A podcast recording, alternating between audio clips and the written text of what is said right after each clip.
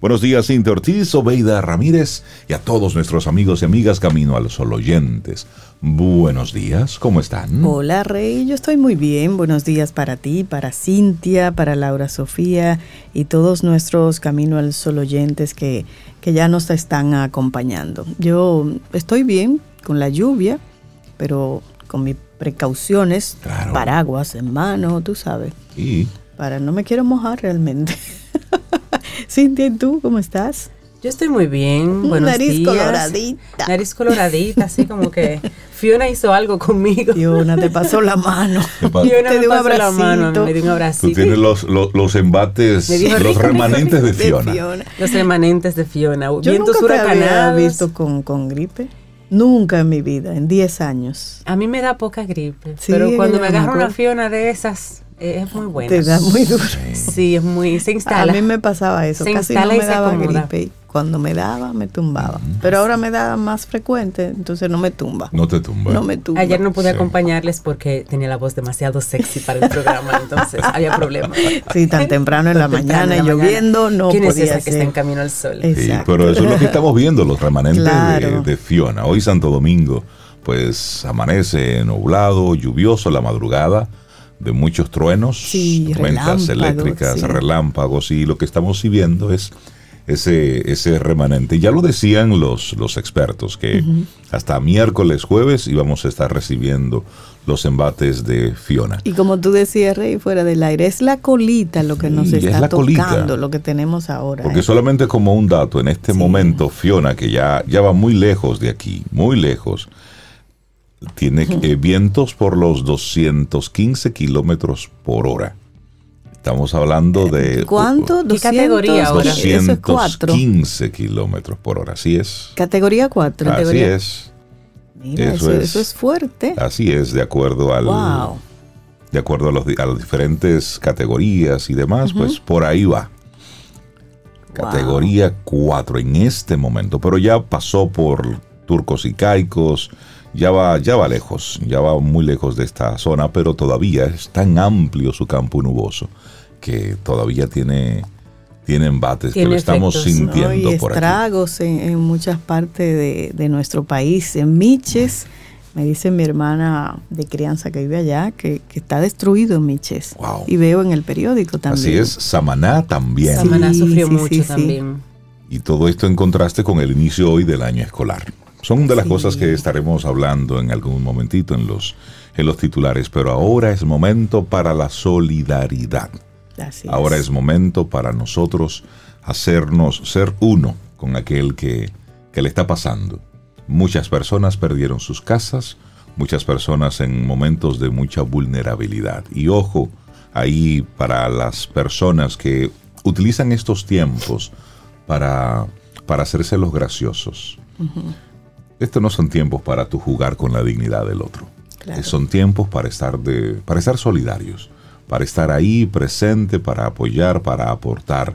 Y los que aportan, pues por supuesto, eh, que esos aportes se hagan a lugares, a sitios, a empresas, a instituciones que realmente... Confiables. Sean confiables. Porque lamentablemente, y hay que decirlo desde ahora, desde tempranito, hay personas que utilizan todo esto también para beneficiarse, pero ahora es para ser solidarios con todas esas comunidades que recibieron ese embate, esos vientos fuertes, esos 150 kilómetros por hora de vientos y luego las inundaciones. Ahí es donde tenemos que enfocarnos ahora.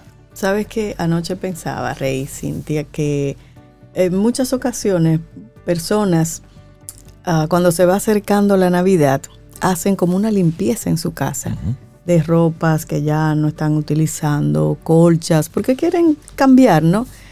Y yo pensaba, ¿y por qué no adelantamos esa limpieza? Recogemos esa ropa que ya no usamos, que no queda pequeña, que no queda grande, pero que está en buenas condiciones todavía, colchas que ya no estamos utilizando, sábanas, y las regalamos.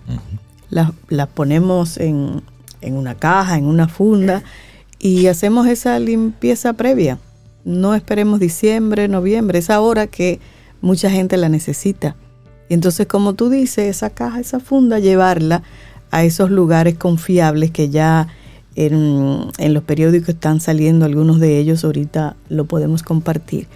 Y hacer esas donaciones porque usted tiene eso ahí en su casa sin hacer nada y en estos momentos hay mucha gente que la necesita en nuestro país. Y eso es parte de, de ser solidario, de colaborar en situaciones con personas vulnerables. Nosotros tenemos la dicha de tener una casa segura y prácticamente no nos pasó nada. Pero otras personas, señores, en estos momentos... Lo han perdido todo. No tienen nada. Lo han perdido todo. Entonces la invitación, vamos a adelantar esa limpia, vamos a recoger lo que esté en buenas condiciones, que para uno no le sirve, pero para otra persona es indispensable en estos momentos. Totalmente. Y esto conecta con nuestro tema para el día de hoy. Claro, que también se conecta con el propósito del Día de la Paz, porque hoy es Día Internacional de la Paz. Sé y busca la paz. Así cortito. Sé y busca la paz. Y esa es nuestra intención en el día de hoy que queremos poner en ti. Bueno, hoy Día Internacional de la Paz dedicado al fortalecimiento de los ideales de paz a través de la observación de 24 horas de no violencia y alto al fuego. Es parte de la propuesta de la ONU en este día. Y cada año, el 21 de septiembre, se celebra este Día Internacional de la Paz en todo el mundo.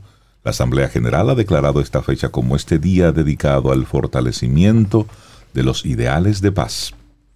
Sin embargo, lograr la paz verdadera conlleva mucho más que deponer las armas. Mm. Requiere la construcción de sociedades en las que todos sus miembros sientan que pueden desarrollarse. Implica la creación de un mundo en el que todas las personas sean tratadas con igualdad, independientemente de su raza. Y a propósito, parte del mensaje de Antonio Guterres, el secretario general de la ONU dice, el racismo sigue envenenando las instituciones, las estructuras sociales y la vida cotidiana en todas las sociedades. Sigue siendo un factor clave de la desigualdad persistente. Desestabiliza las sociedades, socava las democracias, erosiona la legitimidad de los gobiernos y es un flagelo que además se encuentra inequívocamente ligado a la desigualdad de género. Eso es parte del del mensaje del secretario general Antonio Guterres a propósito de este Día Internacional de la Paz en todo el mundo. Que precisamente el tema para este año 2022 del Día Internacional de la Paz es pon fin al racismo, construye la paz. Bonito lema ese, ojalá lo, lo, lo practicáramos todos. Mucho que hablar al propósito. Así es. Arrancamos nuestro programa Camino al Sol. Son las 7:11 minutos en la mañana de este miércoles 21 de septiembre. Hoy estamos aceptando todas las recetas de test de mejunje para Cintia, que tiene una gripecita hoy. Sí, hoy está aquí. Hay que añoñarla, sí, hay que añoñarla hoy a la Cintia. Mira, tiene hasta los ojitos aguados. te, vamos a, a dar tu chancecito hoy, de verdad. Gracias por haber hecho el esfuerzo de, haber venido vaya a Camino al Sol. otra vez. Pero vaya a acostarse. Arrancamos nuestro queremos programa. salva. Salud. Pero un regalito. Oye, ahí. Ese pechito como suena. No. Iniciamos Camino, al Sol. Estás escuchando Camino al Sol.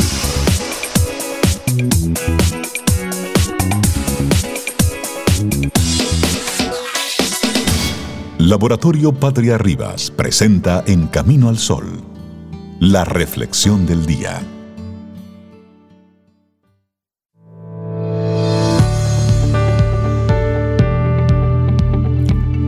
Si vale la pena, si vale la pena hacer algo, hazlo con todo tu corazón. Buda. Pero hay que hacerlo con todo, ¿eh? todo. Con todo. Nuestra reflexión en esta mañana. Mi paz interior no es negociable. Bueno, y esta mañana se levantó como cualquier otra, pero al ir a lavarse la cara, algo había de ser diferente. Estaba frente al espejo y algo desde dentro, como una fuerza profunda, tenía un mensaje para ella o para él. Soy tu paz interior y tienes que empezar a cuidarme. Han pasado unos meses francamente malos desde el punto de vista anímico y había perdido las ganas por cualquier regalo o gesto agradable que pudieran ofrecerle los días. Sin embargo, Sabía que esa voz interna comenzaba a tener razón. Era la hora de establecer prioridades, de redefinir una jerarquía, de la que manejaba hasta esa mañana se había borrado hacía tiempo, y es posible que hubiera a su alrededor millones de obstáculos impidiéndole desarrollar el arte de cuidarse.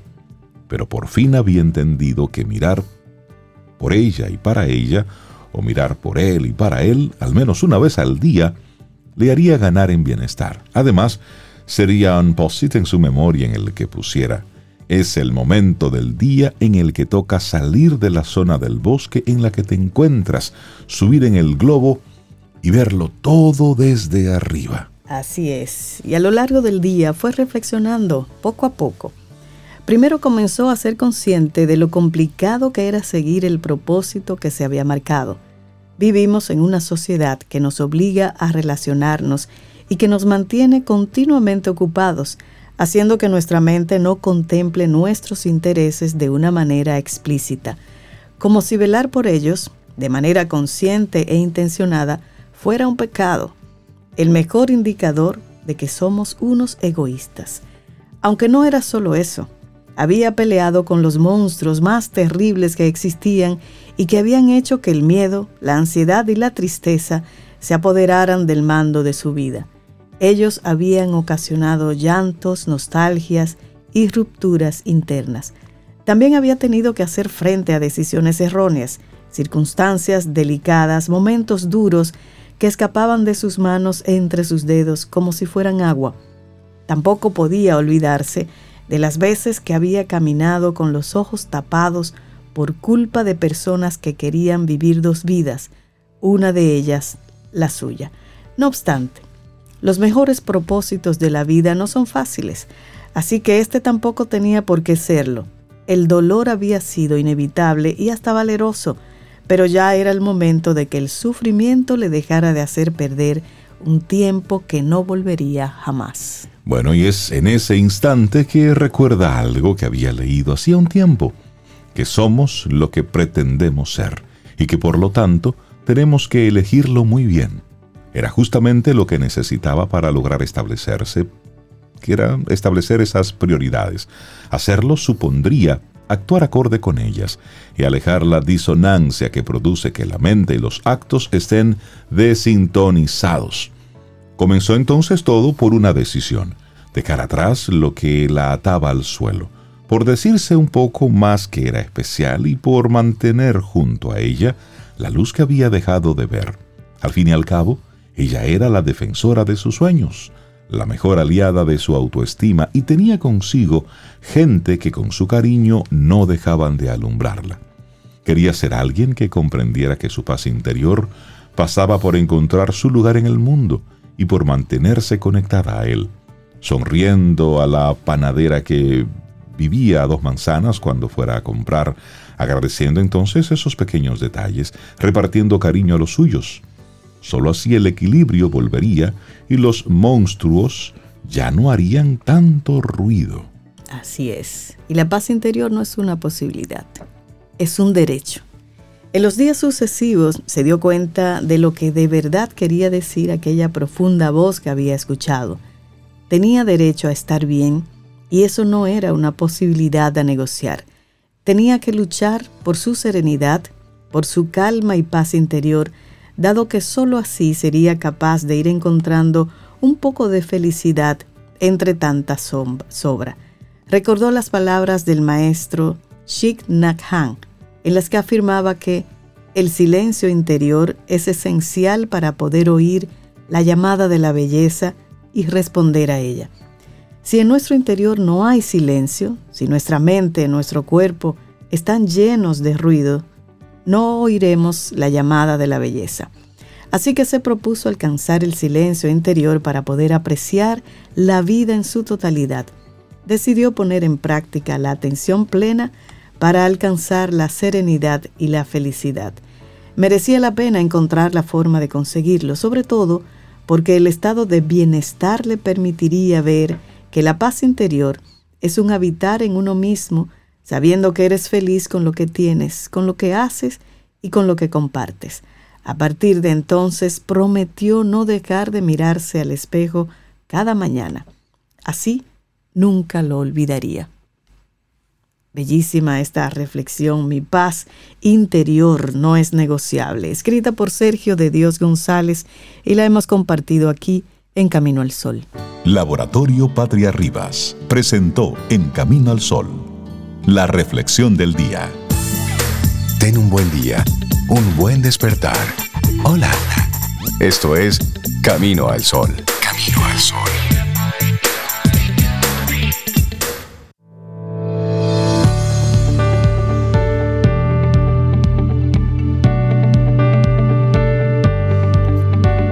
Y dice Eckhart Tolle, el poder sobre los demás es una debilidad disfrazada de fuerza. El verdadero poder está dentro y disponible para ti ahora. El verdadero poder está ahí disponible. Dentro de ti. Sí. Fuerte esas palabras. Vamos avanzando en este camino al sol. Te recuerdo, conectamos a través de estación 97.7 FM y también caminoalsol.do. Entra a nuestra web caminoalsol.do. Y por cierto, le mandamos un abrazo a todos los que a través del 849-785-1110 es nuestro número de teléfono. Ahí tenemos la aplicación de WhatsApp.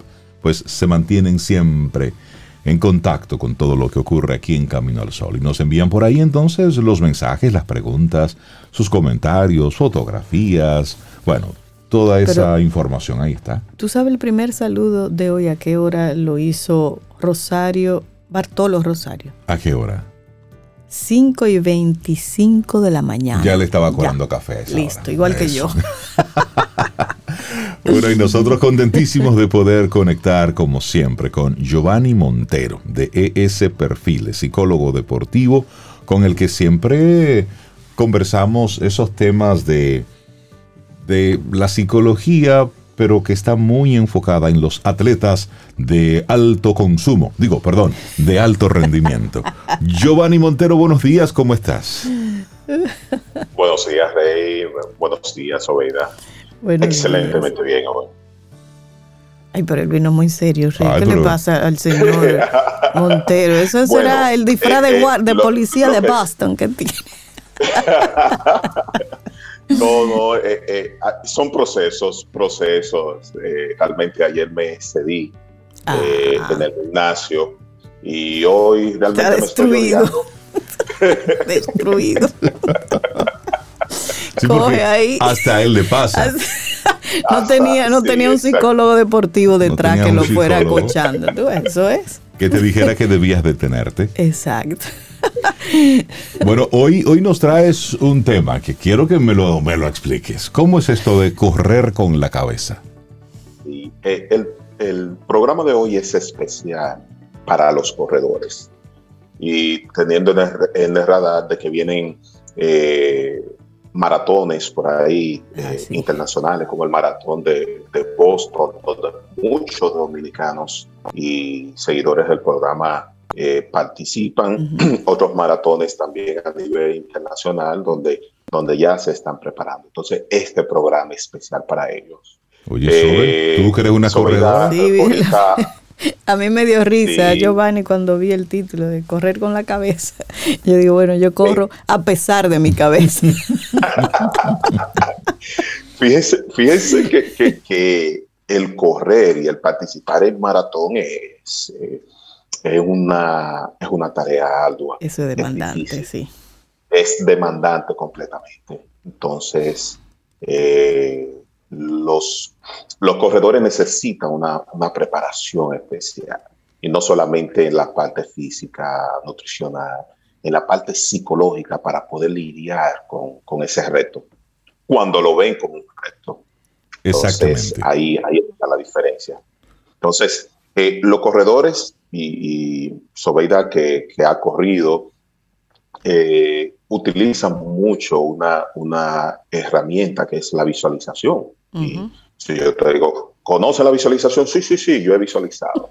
eh, que me he dado cuenta de que el- la técnica de visualización que utilizan los corredores no necesariamente es la adecuada. La técnica de, de visualización implica una serie de pasos y entrenamiento riguroso como parte del mismo entrenamiento eh, eh, físico, la preparación de meses de, un, de, un, corredor. Entonces, no es simplemente el hecho de, de visualizar yo corriendo, visualizar llegar a la meta. Eh, antes de eso, se requiere una serie de, de, elementos, dominar esos elementos para poder tener el resultado que, que se espera. Entonces, la, visualización implica una, una preparación de la mente previo a la competencia y durante la competencia. Un aumento de la, de la fortaleza, un aumento de, de la energía positiva, que en un momento es lo que va, lo que va a incidir en si debo de seguir o no. Y que va a incidir, por supuesto, en el proceso de la preparación también. Entonces, a través de la visualización se puede mejorar la técnica, se puede desarrollar estrategia de la carrera, se puede controlar la activación y la motivación en los periodos de pausa. Todo esto a través de la visualización. Entonces, como ustedes verán, la visualización no es, eh, no es solamente, oh, estoy visualizando, yo corriendo y todo eso. No, no, no, no. Hay elementos que tenemos que, que eh, que establecer, que desarrollar, que entrenar durante la preparación. Y el programa de hoy va dirigido a que los corredores puedan tener esas herramientas. Giovanni, con el tema de los, de los maratones, el, el correr, tiene unas... Tiene diferentes implicaciones. Una cosa es cuando tú eres un atleta de alto rendimiento y tú corres para vivir. Hablo de esos maratonistas que van paseándose por el mundo corriendo esos grandes maratones y su objetivo es ganar la competencia, porque detrás de eso hay un incentivo metálico. Claro, y un reconocimiento. Y un reconocimiento. Claro, Pero que están ahí, que esos son los, esos atletas de élite. Aquí los hay también, que hacen eso, de correr por beneficio de reconocimiento y económico. Y económico. Claro, claro. Ok. Entonces luego están los otros los que corren porque, porque iniciaron a hacer ejercicio, porque le gusta, y de repente sus recursos financieros le permiten desde República Dominicana ir a Boston, eh, ir a Europa. Hay mucha gente que Entonces, hace eso. ¿qué pasa? Son dos mentalidades diferentes. Es decir, yo estoy corriendo prácticamente como algo turístico, es decir, yo voy porque por satisfacción personal, por porque gusta, porque me gusta, Correcto. porque quiero y porque puedo. También. Exacto, que está, que sea- que está muy es bien. importante. Pero la mentalidad del por qué corro también nos Claro. genera una dinámica mental totalmente diferente. Porque Claro. si yo estoy corriendo porque quiero y yo voy eh, en mi dinámica y digo, ya yo estoy cansado, ya. Ya, yo estoy aquí, ya voy a soltar esto. Pero, pero, Es eso, decir, pero eso depende, porque aunque tú estés cansado, si lo haces por un, un reto personal, tú ahí sigues. voy, Ahí voy. Tú sigues. Precisamente. Es contigo mismo. Precisamente por Sí. eso te digo, estoy planteándote esos Sí. dos enfoques mentales. Claro, claro. Corro porque necesito, porque este es mi trabajo. Y una y otra cosa es corro por placer, porque me gusta, porque me hace sentir bien. ¿Cómo funcionan esas dos mentes, Giovanni? Sí, sí, e- excelente pregunta, Rey. Fíjate, tenemos aquellos que tienen un- un- una motivación extrínseca, viven de correr. Tenemos aquellos que tienen una motivación intrínseca. Lo hago por un reto personal. Aún en esos dos grupos tenemos diferentes capacidades mentales. Entonces, esas capacidades mentales es lo que nos va a permitir alcanzar la meta. Pero en los dos grupos, y en esas diferencias eh, de las capacidades mentales que utilizamos en correr, se necesita una estrategia mental adecuada. ¿Por qué? Yo decido correr la maratón de Boston, clasifico para la maratón de Boston, pero el objetivo mío en la maratón de Boston es estar ahí, ser parte de ese grupo. Y ya, es decir, si corrí 20 kilómetros en la maratón de Boston, ah, muy bien. Si lo hice en tres días, bien. Ok, Exacto. Eso no genera, no genera ninguna situación psicológica. Ahí no para- hay estrés. para el atleta. Claro. Ahí no hay estrés. Ahí no hay estrés. Incluso son los atletas que más tienen una conversación negativa consigo mismo. Ujú. Que yo hago aquí. Exacto. ¿Quién me mandó para Porque acá? no es fácil, Rey. porque- ¿Y quién me mandó así, como dice Giovanni? Así mismo. Pero este reto personal, por Yo, me- yo me estoy volviendo loco. es verdad. ¿eh? Van dos veces que me pasa. Yo no aprendo. Y aquí estoy otra vez. Yo no, yo no aprendo. Más Y este dolor en esta batata que me está matando. Sí. Entonces, fíjate, mira, mira lo interesante que acabas de decir hoy, ahora mismo, eh, eh, Rey. Nuestro cuerpo no va a hablar, no va a mandar señales. Como nosotros interpretemos esas señales, es lo que nos va a permitir seguir o no. Entonces, fíjate que, que son mentalidad completamente diferentes. Uno que corren para vivir, otro que corren para disfrutar, entre comillas, hasta cierto punto. Sí. Entonces, esto, eh, eh, eh, ese dicho popular que dice, si tú no sabes para dónde va, para dónde va, Llegaste. llegaste. llegaste. Entonces, muchas veces nos preparamos primero estableciendo una meta inadecuada. Mentalmente, bueno, nosotros yo quiero terminar la maratón de Boston, pero cuando, cuando se está enfrentando a la, a la muralla, a esa gran pared, bueno, entonces yo digo, no, espérate, ¿qué, qué yo hago aquí? ¿A quién tengo yo que demostrarle qué? No, ya, yo hice, vine, participé, ya. Satisfecho, entre comillas. Ujú. Satisfecho, pero queda, queda ese dolor, queda esa decepción de- del corredor Sí. en ese momento. Es es decir, de, de Entonces- no logré la meta, no, no hice lo que me había propuesto originalmente. Va quedando todo eso ahí. Es, Sí, es- sí, sí. exactamente, exactamente. Entonces están aquellos que su meta es llegar a la meta sin importar el tiempo, el pace, sin importar el, eh, eh, lo que le tome, llego. Si es caminando que tengo que llegar, pero yo voy a pasar la meta, yo voy a llegar a la meta porque esa foto yo tengo que tirármela. al final, al final, nadie se acuerda si lo corriste o lo caminaste. Pero sí, tú sabes que llegaste a la meta. Tú sabes que a mí me pasa, y por eso yo decía que yo corría a pesar de mi cabeza, porque mi cabeza me decía, detente, estás cansada ya, ¿qué tú haces aquí? O sea, Suelta ¿quién te eso. mandó? Mira a tu hermana ya, que te lleva como 14 kilómetros. y yo, para mí era importante llegar, pero, ¿por yo le agregaba a Giovanni llegar corriendo, aunque fuera al paso. Caminar para mí no era una opción. Pero eso era Sí. cuestión personal, tú sabes. Y yo llegaba a mi ritmo, a mi tiempo. ¿Y qué tú te decías Pero no, para no. seguir? Yo, yo visualizaba momentos que a mí me gustan. Por ejemplo, yo me visualizaba en la playa, que estaba corriendo por la playa, que estaba como en un momento así de relax. Y yo seguía sin, sin medir tiempo, nada. Lo que yo no quería era pararme. Pararme para mí me frustraba. ¿Y significaba algo que te pasaran por delante? No, para nada. Sí. Porque yo me lo iba disfrutando. Ok. Exactamente. Entonces, fíjate, Bien. eh, eso ven lo que acabas de decir. Es una técnica y esa técnica se llama técnica cognitiva disociativa. Es decir, desconectarte de lo que estás viviendo y poner tu mente allá. Y, y- y- de la información que está recibiendo tu cerebro del cuerpo. Porque el cuerpo te está diciendo, párate, me duele, Sí. estoy cansado, estoy al límite, no puedo más, tengo ta- eh, taquicardia, me va a dar, me va a dar Me algo. voy a poner Una- malo. No, Yo no llegué a esos Es- extremos. ¿no? Ah, Es- exactamente. Entonces, una técnica dis- eh, eh, cognitiva disociativa que se utiliza para, para mantenerse en la carrera. También, eh, la otra técnica que es técnica cognitiva asociativa es utilizar eso, esas mismas sensaciones, informaciones fisiológicas que está mandando nuestro cuerpo para saber que nosotros estamos al máximo y que hemos logrado un gran trayecto y que queda poco. Entonces, fíjate cómo, como una u otra de esas técnicas, entonces se puede utilizar para conseguir el objetivo. Pero el objetivo tiene que estar muy claro para que esa técnica pueda funcionar.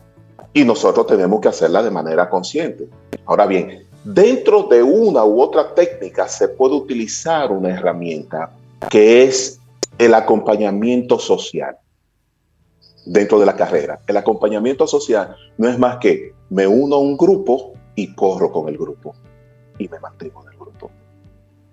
Muy bien. No hay más motivación en el momento de cansancio cuando el grupo te está diciendo, vamos, tú puedes. Y, y está ahí. Y tú vas con el grupo. Entonces ya no es una actividad que tú lo estás haciendo solo. Hay un grupo que, tiene tus mismas condiciones, que está pasando lo mismo, pero que está viendo esas, esas sensaciones eh, físicas, lo está viendo como un reto, no como una amenaza. Entonces, se pueden usar otras técnicas en ese momento, de, de cuando estás frente a la gran pared, se pueden usar muchas técnicas. Por eso es importante la visualización en este punto, en el punto de cansancio extremo, de dolor extremo, ¿qué voy a utilizar cuando yo llegue a ese punto? Porque voy a llegar a ese punto. Claro. Yo voy a llegar, pero muchos corredores no lo ven, no lo tienen tan claro, aun cuando tienen la experiencia. Por eso que inmediatamente reciben esa información de su cuerpo, claudican. Ya la carrera terminó ahí. Sí, porque si la, si la carrera termina en tu mente, terminó. Sí. Exactamente, exactamente. Y era lo que te iba a decir. Aun cuando sigues corriendo, ya tu- la carrera para ti terminó. Entonces viene esa sensación de frustración Ujú.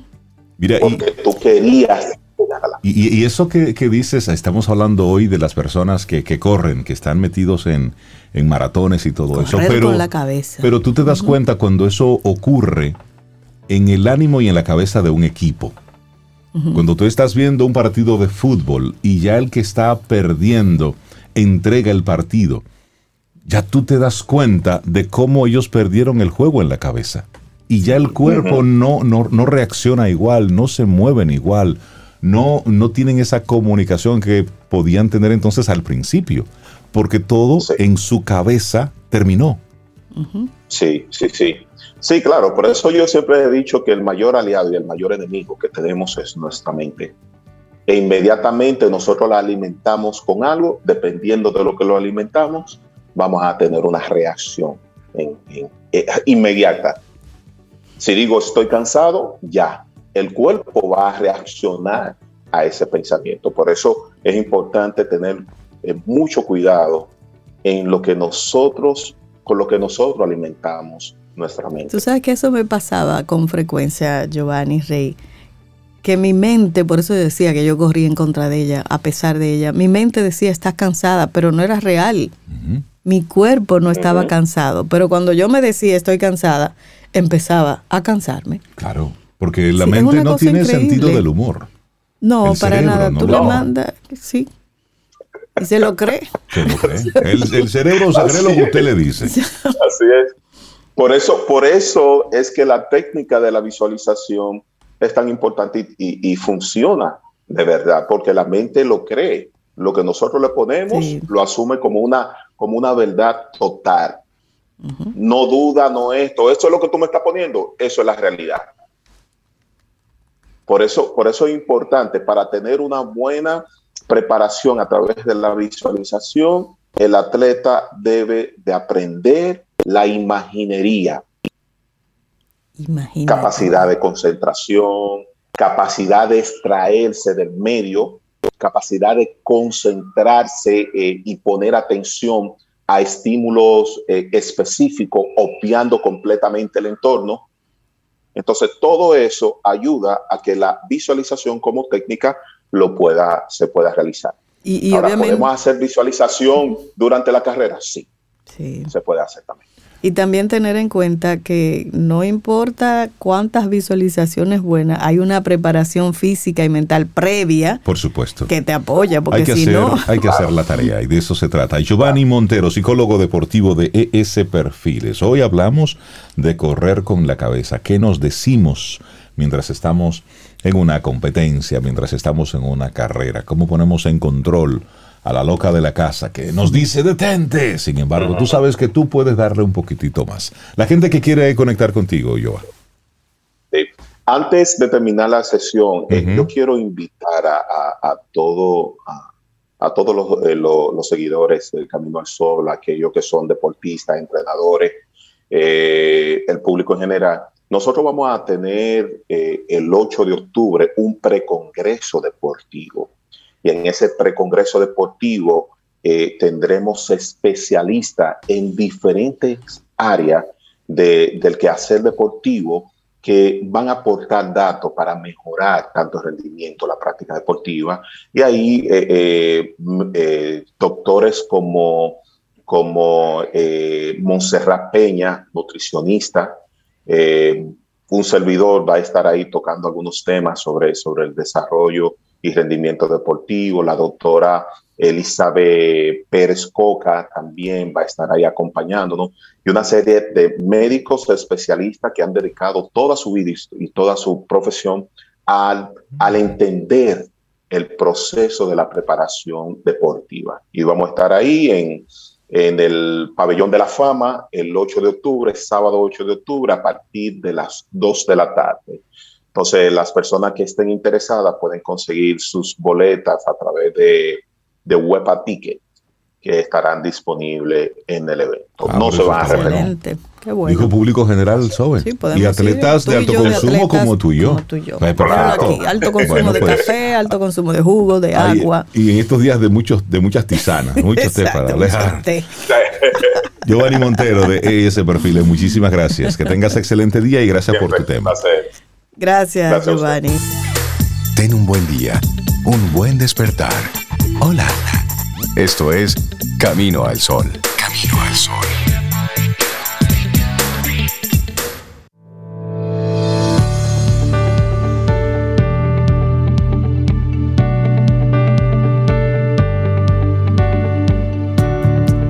La próxima semana tenemos una nueva entrega de Quien Pregunta Aprende con Escuela Sura, un segmento donde conversamos junto a especialistas sobre seguros, riesgos y tendencias, fortaleciendo así tus aprendizajes y aportando a tu bienestar y competitividad. No te lo pierdas. Quien Pregunta Aprende con Escuela Sura.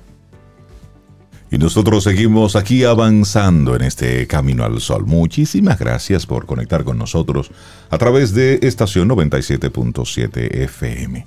Y bueno, nosotros contentísimos de poder conectar de nuevo con nuestra buena amiga Caril Taveras de Ideox, con quien siempre vemos tendencias, cómo va moviéndose el mundo a nivel de marketing en el mundo offline y en el mundo online. Así es que, Caril, buenos días y bienvenida de nuevo a Camino al Sol. ¿Cómo estás? Hola, buenos días a ustedes también. Súper feliz de verlos nuevamente porque esto es un momentico así como que yo espero cada 15 días para compartir con ustedes en cabina y con nuestros oyentes. Qué bueno, nosotros también nos gusta verte, escucharte, Caril. Bueno, y hoy tú vienes a, a tocar un tema que se ha ido poco a poco ganando la atención de, expertos, pero también de usuarios, y es el tema de la inteligencia artificial, que hasta hace unos cinco años era como un tema de solo para expertos. Sí. Sin embargo, cada día, cada semana que va pasando, vemos aplicaciones de la inteligencia artificial en nuestro día a día. Entonces, hoy nos hablas de cómo la inteligencia artificial está al servicio de la estrategia del negocio. Bueno, era como un tema de expertos. Entonces, claro, que Hollywood nos ha dado un poco la idea a inteligencia artificial. Porque la realidad es que es muchísimo más que lo que vemos en las películas. Vamos a comenzar hablando de la definición y me gusta siempre contextualizar los temas. Inteligencia artificial es la habilidad de una máquina para representar como las mismas habilidades de los seres humanos, eh, como si fuera el razonamiento, el aprendizaje, la creatividad y la capacidad de planear. Y funciona combinando grandes cantidades de datos. Ahí está la clave de todo este asunto de la inteligencia artificial. Sobre todo, procesar de forma muy rápida e iterativa esta data utilizando algoritmos inteligentes, un software que aprende de forma automática y comienza a controlar los patrones y las características de los datos. Entonces nosotros para poderlo poner en ejemplo, inteligencia artificial aplicada de forma muy simple es Alexa, Amazon Echo, todos estos dispositivos que ya están dentro de nuestros hogares y que, bueno, ha- han simplificado la vida de muchos. Pero como todo esto, Rey, Sobeida y Camino al Sol oyentes, se conjuga en el día de hoy. Para eso tenemos que hablar de la industria 5.0. Y no era 4.0, Dalil, ya Ah, saltamos. exactamente. Karil. Exactamente. Pero Ahí espérate, iba. Subimos un punto ya. Ya lo graduamos. Ahí iba. Ahí iba, Sobeida. Iba a decir, hace tan solo unos meses Sí. hablábamos de industria 4.0. Y ya Ya estamos 5. hablando de la 5.0. Esto va rápido, señor. No, y empezamos con 2.0, recuerdo, ¿no? La web. Exacto, exacto. Ay, Dios mío. Miren, ¿qué es lo que está sucediendo? Que evidentemente, como era de esperarse, la automatización ha ido muy rápido y se ha llevado de la mano una serie de ventajas que había en la humanización de los procesos.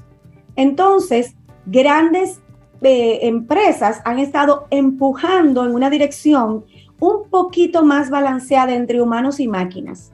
Y eso es lo que le da la bienvenida a la industria 5.0. Estamos ahí. De hecho, voy a hablar de un ejemplo de industria 5.0. Y esto es importante porque una de las preguntas que siempre nos hacen es si, la, si las máquinas van a reemplazar completamente a los humanos.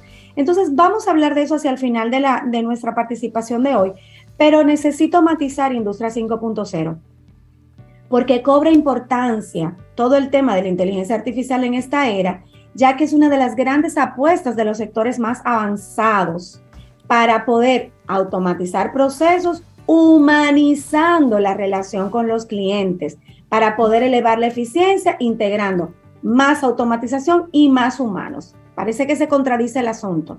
Vamos a ver un ejemplo. Tenemos a Tesla. Ustedes saben que Tesla es esta compañía que se funda en el 2003, este, Elon Musk, Texas, y fabrica automóviles eléctricos, componentes para la propulsión de vehículos eléctricos, techos solares, instalaciones solares fotovoltaicas. Es mucho más que carros, ¿verdad? Entonces, eh, ¿qué pasa? Es lo, Elon, eh, Elon Musk dice, por ahí por el 2019, eh, en plena industria 4.0, Sobeida, al Ujú. punto que traías, que definitivamente tanta automatización para ellos en Tesla resultó ser un error. ¿Cómo así, Oh. Cari?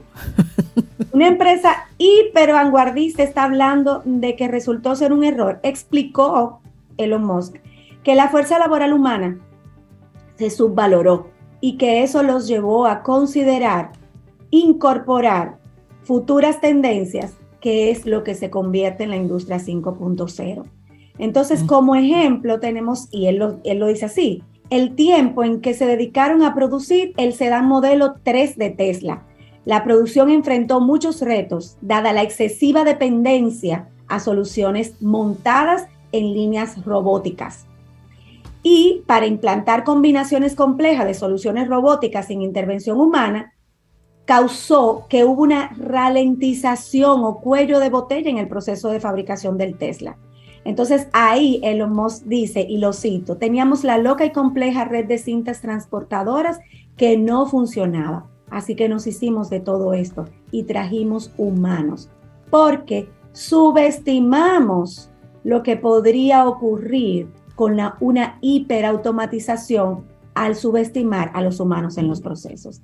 Así que esa estrategia permite que ellos logren un mayor enfoque de integración en los trabajadores, colocando humanos mecánicos interactuando con los robots y mejoran su capacidad de producción.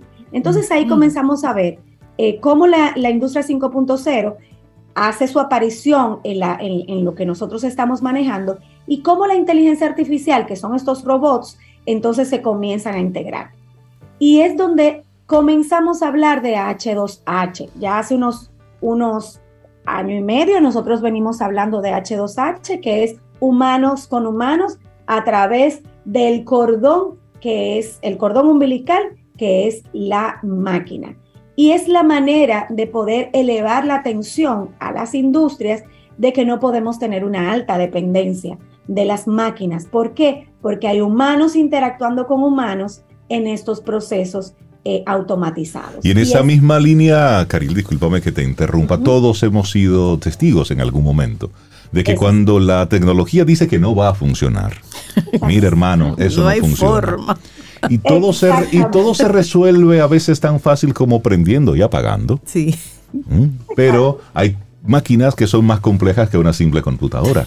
que detener toda esa maquinaria, volverla a arrancar, pues tiene unos costos importantes. Es así, Reinaldo. Y, otro de los temas que hay que levantar, y aunque para los tecnólogos esto podría resultar algo eh, extraño de escuchar, la inteligencia artificial cuenta con una gran restricción. Y es que las máquinas no tienen la capacidad de relacionar cosas y entidades sin un entrenamiento previo. Y vamos a, tratar de poner un ejemplo. Un niño en su edad de párvulos es capaz de comprender visualmente que un triángulo con forma de triángulo debe encajar en un espacio con forma de triángulo. Exacto. Las máquinas no pueden hacer esto. Entonces, el, no contar con ese aprendizaje adaptable a los entornos la inteligencia artificial se vuelve incapaz de trasladar esos aprendizajes a otras actividades o tareas para las cuales no han sido entrenadas. Y es ahí donde el humano es necesario. Por eso a la pregunta con la que iniciamos nuestro diálogo hoy de si superará algún día la inteligencia artificial a la inteligencia humana, bueno, está por verse, porque no hay una red neuronal en el mundo capaz de identificar objetos, imágenes, sonidos o jugar a videojuegos como lo hacen las personas. Entonces es ahí donde nos damos cuenta de que no podemos sacar completamente al humano de los procesos y decimos, ok, entonces se trata de entender cuáles son esos que sí son muy repetitivos, que la máquina puede aprender de forma eh, eh, eh, unilateral, o sea, yo misma aprendo de mí misma y de mis interacciones con los humanos que están en contacto conmigo y cuáles no puede y tengo que regresarlos al humano. Volvemos al ejemplo de Tesla. Entonces, esto es lo que nosotros queremos plantear en el día de hoy con la inteligencia artificial aplicada a la estrategia del negocio. Es no generar o no entender que vamos a generar una dependencia absoluta de, de, de, máquinas porque los humanos necesitan entrar en el proceso. Entonces, es muy importante comprender que la inteligencia artificial será capaz de superar al humano en actividades sencillas, pero no en actividades complejas como las que acabamos de describir. Se estima que la inteligencia artificial va a generar un cambio de alto impacto, y esto es un tema relevante, al final de la era laboral de esta generación. Quienes estudian el tema dicen que cada 40 años se genera un impacto importante en el humano en el mundo laboral, con lo cual las proyecciones dicen que hacia el 45 o hacia el 50 ya todo lo que conocemos como procesos repetitivos van a estar dependiendo exclusivamente de máquinas. Y entonces es ahí donde cobra muchísima importancia entender qué están haciendo las Big Techs en este momento. Todos de alguna manera vamos a necesitar algún tipo de servicio de estas grandes tecnológicas y es por esto que es importante comprender estos temas. Tratamos de no irnos muy profundos en estos espacios que compartimos aquí eh, brevemente en Camino al Sol, pero sí poder ir por capas levantando estos temas de forma tal que los colaboradores que nos siguen, los oyentes que nos siguen, los, eh, todos aquellos que están interesados en estos temas, sigan sumando al conocimiento de todo lo que se está montando y ensamblando en esta gran era digital. Entonces, atención, sí hiperdigitalización, pero sí integración de humanos a estos procesos, máquinas y humanos colaborando todo el mes de septiembre en nuestras plataformas digitales, nosotros hemos estado hablando de Industria 5.0 de una manera simple, sencilla, y nos hemos dado cuenta de que así como Sobeida comenzó su intervención con nosotros en el día de hoy, existe la duda, pero espérate que estábamos hablando de 4.0 la semana pasada y es que esto va rápido. Por eso tratamos de traerles estos temas. Así que cualquier duda con respecto al tema de 5.0 pueden ir a nuestras plataformas digitales para que puedan comprender eh, un poquito más de qué estamos hablando. Pero sí, es humanos entrelazados con la, las máquinas. con las máquinas. Más humanización de estos procesos, que creo que es música para los oídos de muchos que estaban preocupados de si, si ciertamente en algún momento íbamos a depender exclusivamente de las máquinas para todos. y hay una, hay una realidad, Caril. Cuando vivimos momentos como el que hemos pasado en esta semana del huracán Fiona, donde, donde la, electricidad se, se resiente, por ejemplo, tenemos comunidades en Higüey, dice el presidente, va, va, a tomar nueve días restablecer el sistema eléctrico. Sí, y mucho dinero. Y mucho dinero. Lo que pasó con María en Puerto Rico, donde todo el sistema eléctrico colapsó. Es decir, todavía el tema de la tecnología está apoyado en sistemas que son muy frágiles, que son sistemas que no podemos controlar. ¿Quién controla un huracán? ¿Quién controla la fuerza de un terremoto? Es decir, el pensar que solo la tecnología se va a ocupar de todo el sistema podrá sonar muy futurista, pero todavía muy real, porque hay una serie de fenómenos atmosféricos que pueden ocurrir en cualquier momento y nos ponen de rodillas. No importa el pueblo que sea, no importa cuán desarrollado esté un país, solamente el clima nos pone a nosotros de rodillas. Entonces, es para nosotros también poner todo esto en, en la perspectiva correcta. Por eso me gusta cuando tú hablas de cómo seguimos viendo la tecnología como lo que es, una herramienta. Un medio. Es un medio para facilitar procesos, para ser más productivos, pero al final el humano está ahí, es necesario. Por eso, gracias por traernos este tema, Carilo. Eso me lleva, Rey, y con esto termino, eso me lleva a, rescatar algo que estuvimos dialogando eh, en, un espacio anterior, y es que el, el las, o sea, los robots han estado intentando, el humano ha estado intentando montar en el robot absolutamente todo lo que un humano eh, pudiera estar haciendo. Sin embargo, la capacidad de empatizar y las emociones no las va a poder eh, llevar un humano, porque fuimos cableados de manera eh, natural en, el, en el hombre. Y entonces ahí es donde se eleva, y atención a los colaboradores de las organizaciones, porque es ahí donde se eleva la importancia de competencias blandas como el pensamiento crítico, como la capacidad de empatizar con los colaboradores. Y es donde nosotros tenemos que diferenciarnos de las máquinas. ¿Qué hace diferente mi espacio en un, en un lugar de trabajo? Pues lo que no puede hacer una máquina. Entonces, elevemos nuestro valor dentro de las organizaciones, no solamente con la capacidad de hacer nuestro trabajo, el que hoy podemos hacer bien, porque quizás algo de eso va a pasar a, a, las, a las máquinas en algún momento, pero ¿dónde agrego yo valor? Y es ahí donde está la diferencia entre un humano y una máquina y va a estar siempre. Y yo agrego... El humano agrega valor. Y yo agrego ahí, eh, Caril, la importancia de que las instituciones educativas vean estos temas, no para lo inmediato, para eso es importantísimo, pero para esos niños que posiblemente no han nacido todavía y que van a encontrarse un mundo totalmente diferente al que vivimos ahora. Entonces, desde esa educación inicial hay que ver estos temas, hay que ver 20, 30, 40 años hacia adelante, que es lo que pienso han adolecido muchas instituciones educativas que se han quedado en los años 80, en los años 60, 70, 50. Tienen que moverse, tienen que moverse más rápido. Es la realidad. Sí, Caril Taveras de IDEOX, muchísimas gracias, Caril. La gente, ¿cómo te sigue el rastro a través de las redes? en cualquiera de nuestras plataformas, pero muy simple, pueden entrar a nuestra página web ideox.net, ideox.net, y a partir de ahí, bueno, pueden entrelazar con todas nuestras cuentas. Buenísimo. Que tengas excelente día, Karil. Un abrazo. Yo también. Ten un buen día, un buen despertar. Hola. Esto es Camino al Sol. Camino al Sol.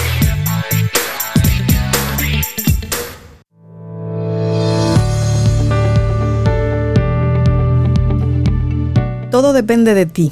Puedes seguir durmiendo para siempre o puedes despertarte en este mismo momento. 8. Todo depende de ti. Pellizco. Muévete.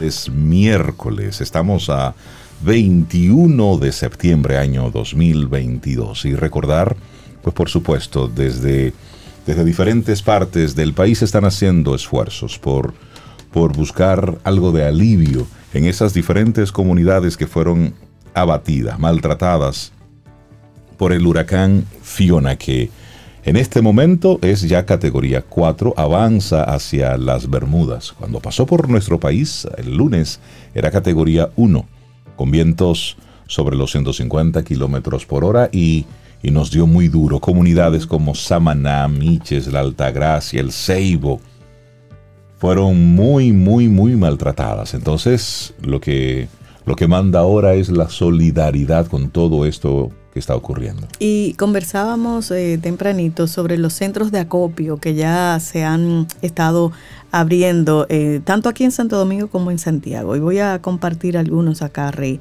San Joseph School, que está en la Pedro Enrique Sureña 95, eso es en la Esperilla. Productiva, que está en la calle Parábola número 11, en la urbanización Fernández. También American School of Santo Domingo en Cuesta Hermosa y Arroyo Hondo. Kids Create en Evaristo Morales. También el Gold Gym del kilómetro 8 y medio de la Independencia. Plaza Coral Mall en la autopista San Isidro. La Universidad Pedro Enrique Sureña UNFU y también Carrito de Marchena y Puerta del Sol en Santiago. Esos son hasta ahora los centros de, acopio que se han identificado. Haga su limpia, adelante la, la de diciembre y regale, regale. la solidaridad en este momento, como tú dices, es importante. Así es. Bueno, y nosotros aquí muy contentos por recibir a los miembros fundadores de la iniciativa Jardín de Luz Waldorf. Nos acompaña Lía Reynoso y Diógenes Lamarche para conocer de qué va este, este sistema, esta forma de poder compartir enseñanza. Buenos días, Lía y Diógenes. Bienvenidos a Camino al Sol. Buenos días. Buenos días, eh, Rey. Muchísimas gracias por esta oportunidad de poder compartir por acá eh, algunas cositas que nos apasionan muchísimo y que van muy de la mano con uno de los temas que estaban tratando hace un momentito de todo este tema de la tecnología y la inteligencia artificial. Ah, sí. Qué bueno que estén acá por acá. ¿Qué es eso del jardín de luz Waldorf? Bueno, yo creo, como decía, hay, hay un, quizá una forma de conectar con el tema anterior. Eh, este tema de, hay una, gran propuesta ahora de que parte de la actividad económica humana está tomando una nueva forma, en el sentido de que ahora estamos hablando de personas que crean y personas que consumen. Hay creadores de tecnología, creadores de programas, de plataformas, de algoritmos, de contenidos, etc. Y hay personas que consumen estas creaciones y que la utilizan para hacer su trabajo, para, producir, para la producción industrial, para el transporte, para hacer sus compras, para entretenerse, etc. Eh, Jardín de Luz como iniciativa va muy de la mano con ayudar a formar personas que sean capaces de dar sentido por sí mismas a sus vidas. Se subraya mucho todo el tema de la creatividad como un eje fundamental de nuestra actividad como seres humanos. Y ahí va un poco con lo que decía la invitada anterior, esto que distingue a los seres humanos de las máquinas. Y si seguimos por ese, ese el mundo de la tecnología, también otro, tema que me encanta de, como para dar eh, una introducción a, a, la pedagogía Waldorf, que es la que utilizamos en Jardín de Luz, es que la escuela privada más codiciada en el Silicon Valley, la escuela Waldorf de la península, prohíbe dispositivos electrónicos para menores de 11 años y enseña a los hijos de los empleados de eBay, de Apple, de Uber, de Google, y todas esas otras compañías a hacer go-karts, a tejer y a cocinar, a hacer trabajo con las manos. Me gustaría, Diógenes, que tú repitieras dónde se encuentra esa escuela.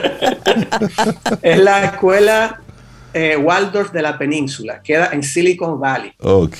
Hay una, hay una periodista que se llama Alice Thompson, que escribió un artículo en The Times en marzo de 2018. Se los recomiendo porque es súper interesante ver cómo todos los hijos de estas personas que trabajan en la industria eh, de la informática tienen hasta lista de, cuatro años de espera para poder inscribir, tres años de espera para poder inscribir a sus hijos en esta escuela Waldorf. Que le prohíbe el uso de, dispositivos electrónicos hasta los 11 años. Así mismo. Entonces, tomando en cuenta eso, ¿cómo llega este sistema a República Dominicana?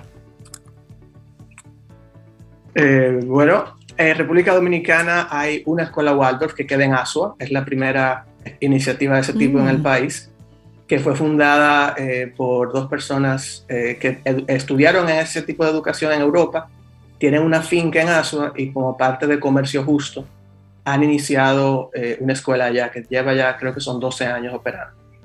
En Santo Domingo, eh, previo a esta iniciativa, no ha habido ninguna.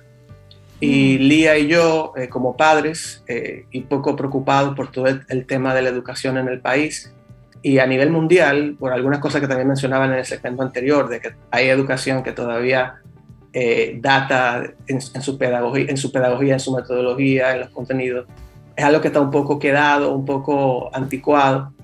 Eh, nos pusimos a investigar y nos gustó mucho esta propuesta de la pedagogía Waldorf y desde ahí hemos iniciado con esta, eh, este pequeño proyecto de Jardín de Luz. Y disculpen nuestra, nuestro desconocimiento, pero ¿de dónde Diógenes Lía, que está, que está ahí también con nosotros, surge ya el ustedes ocuparse de esa parte educativa? ¿Tienen ustedes eh, algún algún bagaje en el área educativa, eran docentes, ¿cómo se involucran ustedes en este proceso? ¿Han estudiado o, solamente están, exacto, o solamente están como gerentes de este proyecto. ¿Cómo, ¿Cómo viene esa sensibilidad educativa aparte de ser padres buscando una alternativa diferente en el país?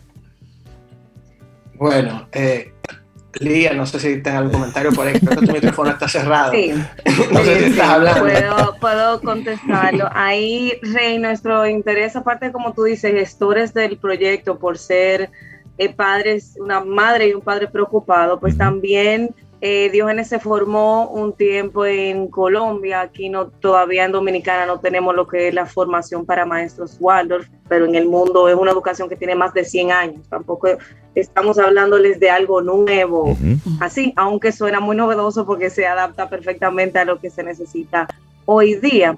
Y para nosotros hacer realidad esta iniciativa, hemos eh, trabajado en colaboración con maestras que están formadas Waldorf, principalmente en otros países de América, como Colombia y próximamente México. Mm, Oye, eh, esto es, esto es interesante. Una pregunta es, ¿este método se puede aplicar a la escuela convencional o debe ser una estructura física que viene con toda esta dinámica incluida? Bueno, eh, hay de todo. Hay escuelas Waldorf que tienen incluso una arquitectura específica, que tienen una disposición de los espacios específica también, que, obedece a la, filosofía que, que, o sea, de la cual se informa la pedagogía Waldorf. Eh, pero también hay escuelas, por ejemplo, en Estados Unidos, eh, escuelas públicas que tienen programas Waldorf, que tienen elementos Waldorf o que, o que son inspiradas en la pedagogía Waldorf. Hay toda una variedad. Eh, o sea, se puede aplicar. Hay eh, maestros eh, que tienen elementos Waldorf y que trabajan en escuelas tradicionales y también se puede aplicar y dar resultados. En el caso nuestro empezamos haciendo homeschooling, o sea, enseñanza en casa, y también ahí aplicamos diferentes principios de la pedagogía Waldorf. Yo me queda una curiosidad y es que ustedes mencionaron que esta iniciativa está ya implementada en Asua. ¿Por qué ASUA? ¿Cuáles son las razones? Bueno, como decía hace un momentito, adelante, Lía. Sí, es una historia muy bonita porque las personas fundadoras tienen una finca eh, de mangos, exportan mangos y banana también a, otros países. Entonces, como una forma de retribuir a nuestro país eh, de, lo que ellos también eh, trabajan, pues crearon esta iniciativa y va mucho en coherencia con esa educación que ellos recibieron. O sea, la pedagogía Waldorf, como decía Diógenes, es una educación para seres humanos que sean capaces de dar sentido a sus vidas. Por eso no se enfoca solamente en el intelecto, sino en la parte de la emoción y en la parte de la voluntad, o sea, en la coherencia. Entonces, cuando tú tienes seres humanos así, como esas personas que crearon esa escuela, se llama Finca Girasoles en Asua, entonces, eh, tú tienes personas que no solamente van a ser quizás muy inteligentes, sino que van a usar su voluntad y su emoción para ayudar a, las, a los que les rodean. Oye, me, parece, me parece muy, muy curioso todo esto. Y cuando Diógenes hablaba al principio de que esto va muy centrado en el ser, en el desarrollo integral, y ese contacto con la naturaleza, con el arte, con los recursos naturales, ¿cómo es un, proceso educativo? Es decir, a los chicos le dan matemáticas naturales, ciencia, tecnología, eh, o ¿cómo se desarrolla un, año escolar convencional de acuerdo a este método Waldorf? Bueno, el primer punto a tener en cuenta ahí es que eh, la pedagogía Waldorf se enfoca mucho en el desarrollo del ser humano y hay ciertos criterios que tienen que ver con eh, temas de maduración, maduración neuronal, maduración cerebral, maduración física, maduración de los sentidos, que van a informar cuáles son los contenidos y de qué forma se van a enseñar. En Jardín de Infancia, que es la donde estamos empezando con nuestra iniciativa, eh, la educación es mayormente práctica, es mayormente jugando y es mayormente artística dentro del juego, dentro del arte, dentro de eh, las diferentes actividades, se enseña, eh, sin conceptualizar demasiado, eh, un poco de, cada una de las disciplinas que se van a ver más adelante en la primaria. ¿A qué me refiero? Por ejemplo, en el jardín de infantes, los niños y las niñas participan en la preparación de su propia merienda. Cada día hay un momento del día donde con diferentes elementos, vamos a decir, los jueves toca pan, los niños mm. eh, toman la harina, toman el agua, la mantequilla o el aceite, los diferentes ingredientes y elaboran su pan. Es un juego, hacen modelado con la harina, lo meten al horno, eh, luego lo huelen, luego se lo comen, luego llevan a su casa y comparten con sus padres. Y esto es una actividad del jardín, pero ¿qué pasa? En esta actividad, de manera implícita, estamos trabajando matemáticas porque sabemos que hay medidas y que hay cantidades, y esas cantidades si se varían, varía la receta estamos trabajando eh, química, porque tenemos reacción de diferentes elementos, de diferentes eh, estados de la materia. El agua con la harina se vuelve esta masa que se puede moldear, luego la calentamos y sale un sólido. Estamos trabajando física, estamos trabajando muchísimas cosas que los niños viven como experiencia. Y en esta etapa del jardín de infancia se trabaja desde esa óptica. Ya cuando el niño o la niña pasa a, un, a otro nivel de maduración, que ya desde el punto de vista eh, neurológico, eh, se, habla, se puede hablar de mielinización de las neuronas, eh, ya hay otro tipo de, actividad cerebral, entonces en pedagogía Waldorf se empieza a trabajar con la conceptualización. Ya ese aprendizaje de jardín implícito, entonces se le empieza a dar nombre. Ok, esto es un sólido, esto es un líquido, dos más dos son cuatro. Y por ahí entonces de esa manera se va trabajando sobre una base sólida de la experiencia luego se pasa a la base artística, luego a la base intelectual, y esto puede seguir hasta la universidad y hasta posgrado. La pedagogía Waldorf tiene desde, desde eh, jardín de infancia hasta universidad, hay diferentes instituciones. Hay más de 2.000 en todo el mundo. Y aprender haciendo y de forma lúdica, interesante esa metodología. Entonces, ¿dónde está el Jardín de Luz Waldorf para los padres que están escuchando ahora? ¿A partir de qué edad llevar a sus, a sus niños para, para tener entonces esta experiencia y ponerse en contacto con ustedes?